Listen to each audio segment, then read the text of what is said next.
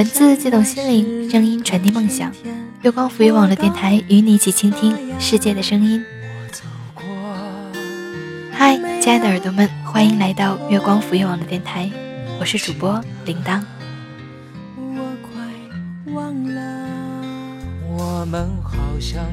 之前有一个网上很火的电影，叫《他其实没那么喜欢你》，讲述感情中女孩子们对男孩子们的误解。告诫每一个被恋爱冲昏头脑的女孩，他不联系你，就是真的心里没你，而不是你心里给他找到的一万个理由。男女交往中，确实男性天生更喜欢直接，而女生总会自己胡思乱想。胡思乱想，他对我是特。那胡思乱想结果呢？你会不会怪男生故意搞暧昧？会不会知道了他有女朋友，就想争个鱼死网破呢？今天铃铛要给大家分享的这篇文章呢，来自于微信关小北。谢谢你，没有爱上我。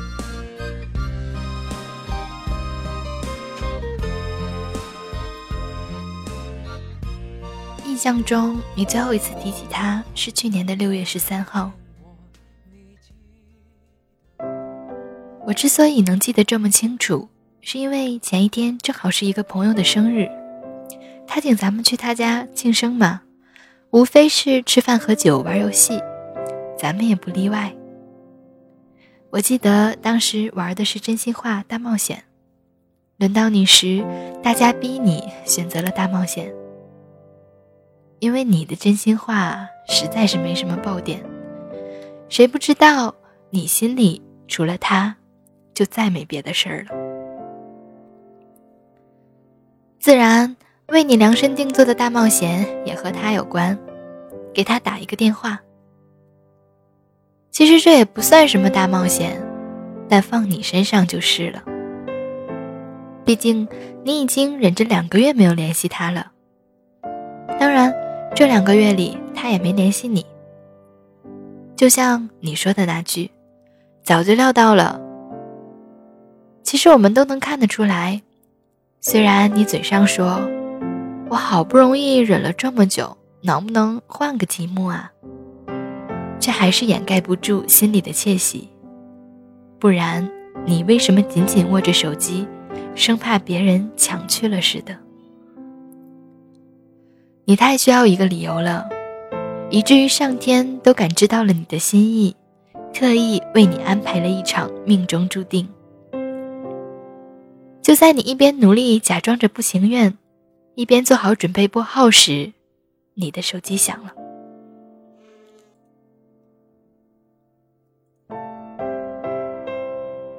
你盯着来电显示，瞬间捂住了嘴。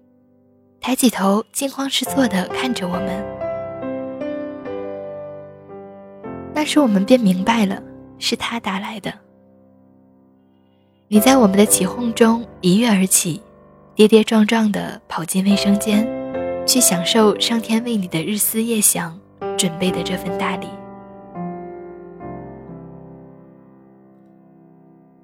那天你在厕所里躲了很久。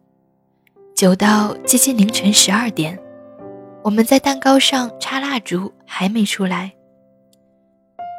我们也不知此刻厕所里是什么氛围，不确定该不该叫你。谁知你发现客厅里的闪烁的灯光，自己跑出来了。你面色红润，双眼放光，三两步飞到我们面前，吆喝大家一起唱生日歌，说别误了许愿。我们这才松了一口气。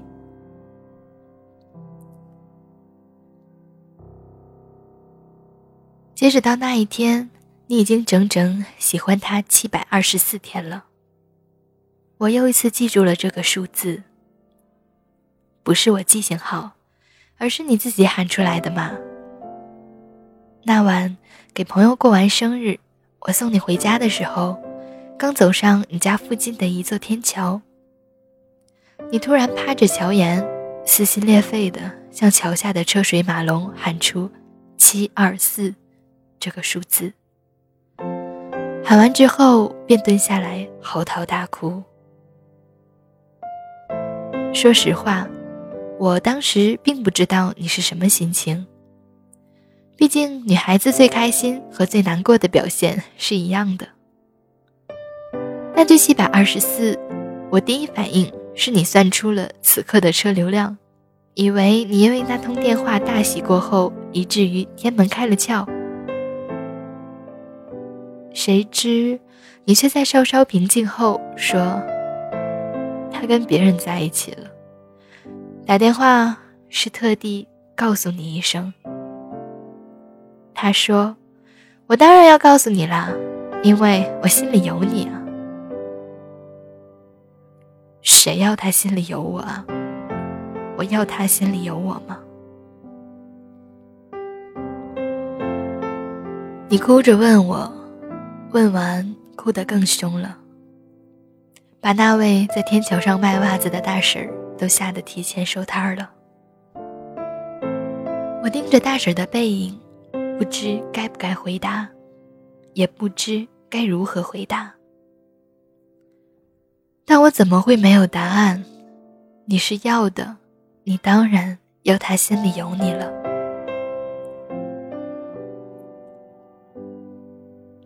过去这两年多里，你曾无数次向我提起他，完后总会小心翼翼地问：“你说他心里有没有我？”我若是回答有，你就会哈哈大笑，小傻逼似的手舞足蹈；我若是故意不回答，你就会目露凶光，大姐头似的劝我要想清楚。嗨，其实我也挺纳闷的。不明白他为什么会和别人在一起。从你跟我讲的所有有关他的事情来看，他心里肯定是有你的啊。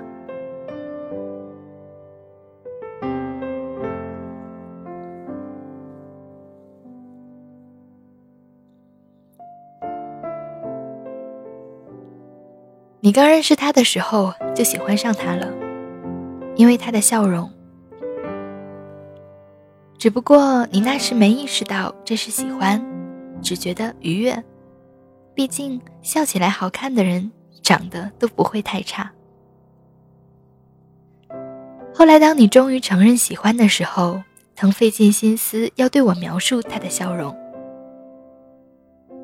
你想了老半天，终于红着脸说：“就像天使一样。”我都要吐了，好吗？忍了老半天，才挤出一个菩提老祖被三昧金火烧着手的表情，点着头说：“哇哦！”你没有理会我的嘲笑，继续恬不知耻地说：“他每次见到你都会笑，笑容和其他人完全不一样。除好看之外，似乎在用笑容对你说，见到你很高兴。”一个心里没有你的人，怎么会见到你很高兴？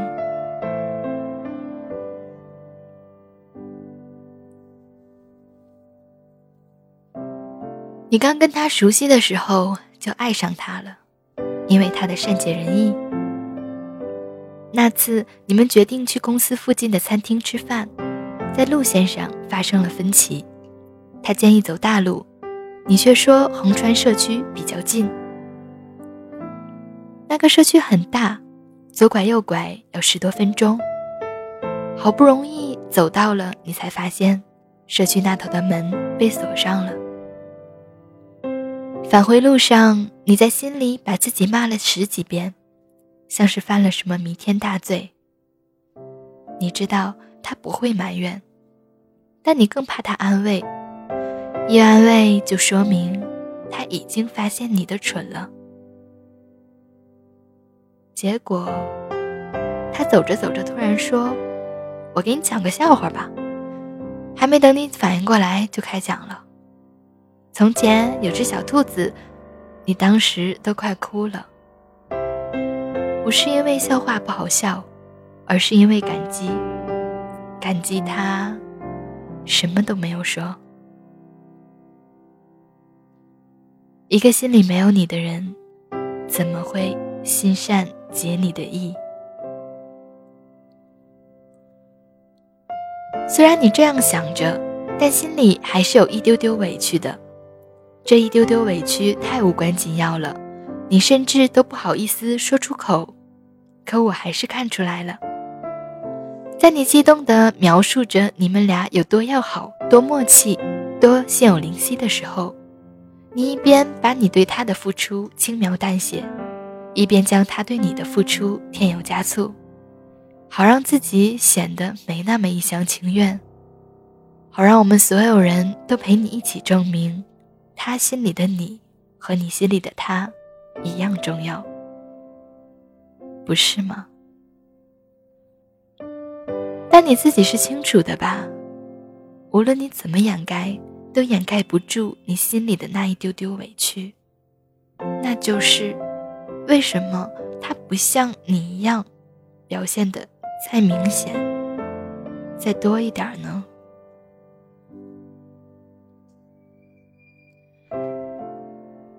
是我太贪心了吗？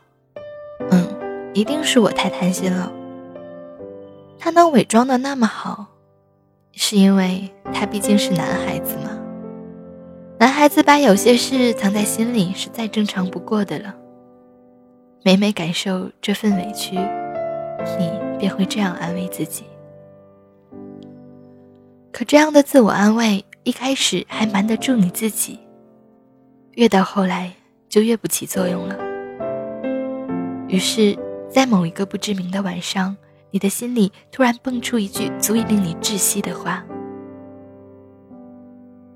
或许他并不喜欢你，至少不是你喜欢他的那种喜欢。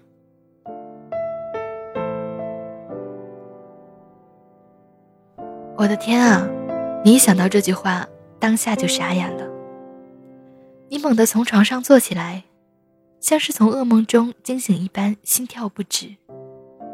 你慌忙翻出手机，从第一条开始看他和你的聊天记录，在他的字里行间里寻找着他也喜欢你的证据。若是放在平常，你是最爱看你跟他的聊天记录的，看一眼安心一眼。你是没见过你那时候的表情，嘴角就快要咧到耳根了，还能发出低能儿一般的笑声。但是今晚，这一切对你都不起作用了。你越看越胆战心惊，越看越不知所措，因为。你发现了一个往常从来没有注意到的问题。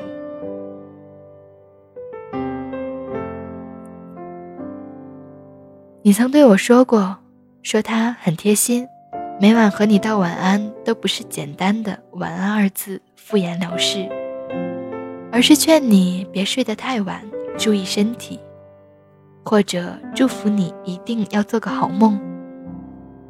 这些曾经都是他的与众不同。并对你情深意重的铁证，曾经是你每天最期待的一个日常环节。但今天你却发现了，发现每一次的睡前聊天都是你主动发起的，而每一次的道安都是他主动的。在你还想说些什么的时候，在你把话题往更暧昧的方向牵引的时候，于是。你终于明白了，明白他的那些贴心的晚安所表达的不是关怀和在意，而是一次次让你深感幸福的婉拒。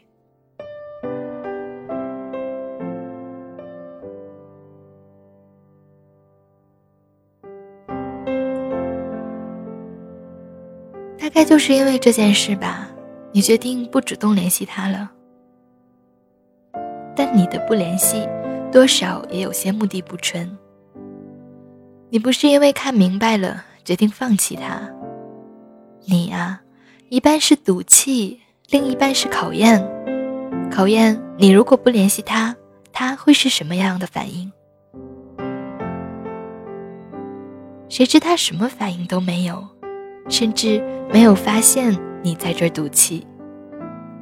他还是像往常那样善解人意，还是会像天使一样的笑容跟你打招呼。只不过除工作之外，没有一次主动联系过你，没有一次主动问你干嘛呢，没有一次跟你说过晚安。虽然你嘴上笑嘻嘻说着早就料到了，但心里早就疼死了吧。终于，他联系你了。在那天的那位朋友的生日上，他告诉你说，他跟别人在一起了。打电话是特意告诉你一声。他说：“我当然要告诉你啦，因为我心里有你。”那时你才明白，原来他心里真的有你，就像你心里有你的喜欢的印花奶茶杯。熊猫抱枕、彩虹雨伞一般，有了能让你感到心情愉悦、生活美好，时间一长，甚至会越来越亲切，越来越离不开。但没有，也不是活不下去。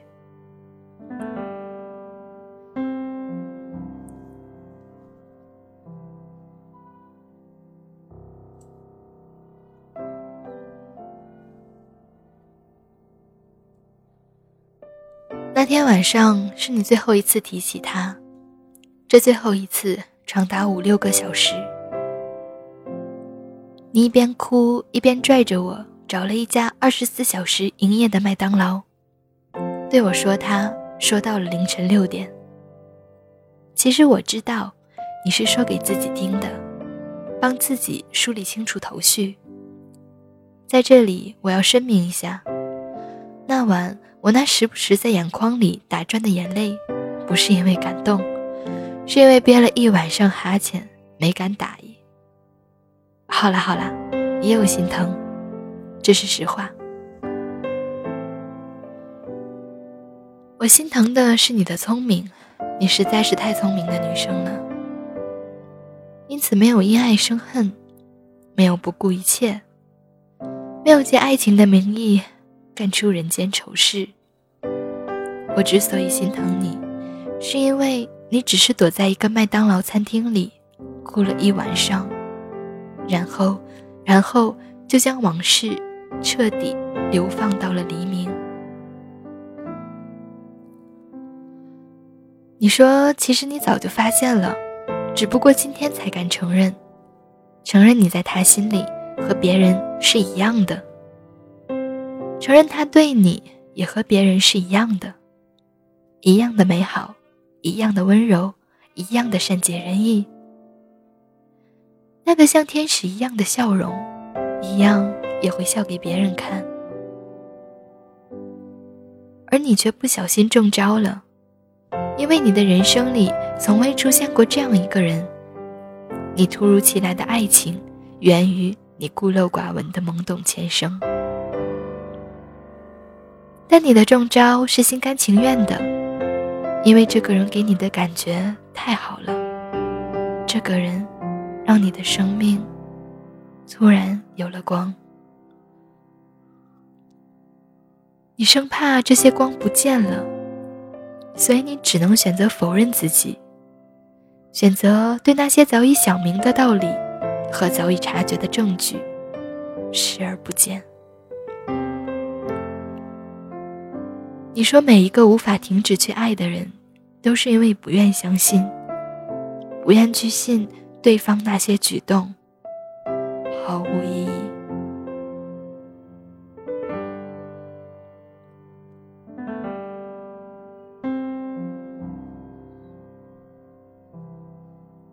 我写完这篇文章，距离那场生日夜的麦当劳大哭已经过去半年。这半年里，你果然信守诺言，没有一次提起过他。我一边为你感到心疼，一边又为你的坚强叫好。你要知道，遇到这种事的人们，通常会往复很久才能真正走出来。今天想明白了要拥抱新生活，明天又陷进去了，没有他会死。直到这种往复渐渐消磨掉了他们最后的一丝力气，直到那个人带来的光芒。越来越微弱，直到发觉没有那些光芒，生活也不是暗的，伸手不见五指。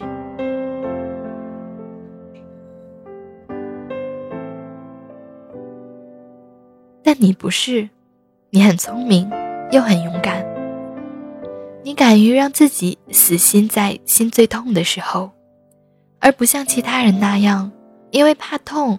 周而复始的用那个人发出的光去治疗那个人给予的伤。我能看出这些，是因为那晚在黎明到来前，你说的最后那些关于他的话。你说，即使这样，你还是要感谢他，感谢他的笑容，感谢他的温柔，也感谢他的善解人意。但你最感谢的。是他没有像普通男生那样迷糊且将就，随随便便迁就了你，答应了你。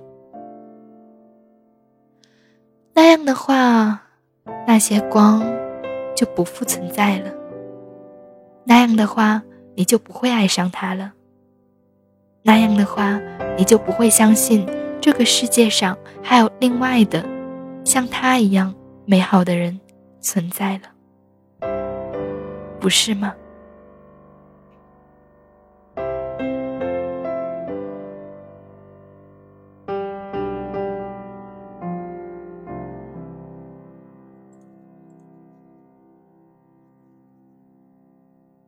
其实读到这篇文章的时候，铃铛是想到了我一个很好的闺蜜，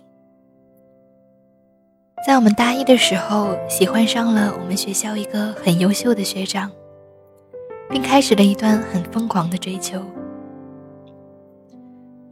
只不过学长最终也没有答应他。他那时候很伤心，但是很久之后，无意间又提起那个学长。我问他说：“现在想到他的时候是什么样的呢？”他说：“想到的话，还是觉得很美好。”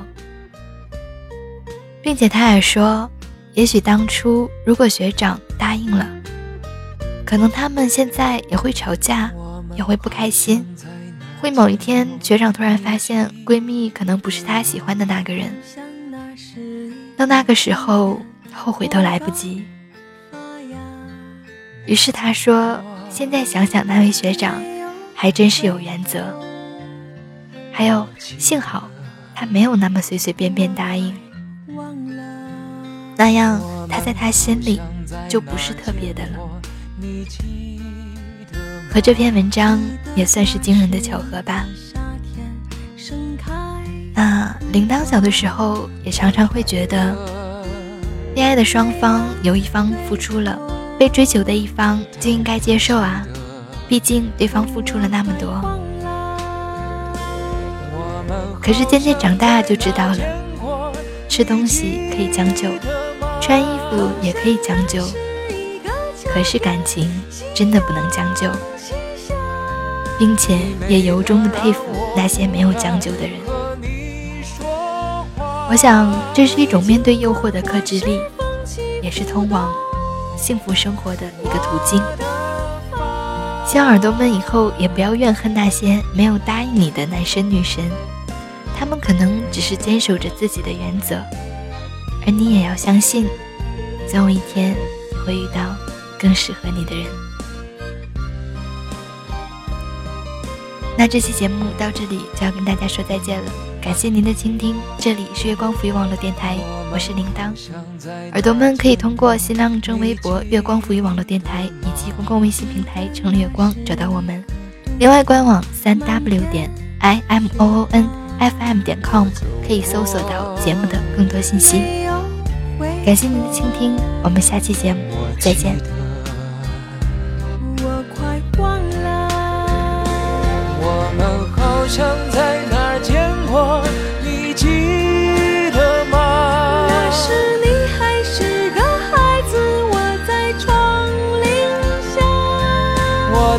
了你的名字刻在了墙上。我画了你的模样对着弯月亮。我们好像在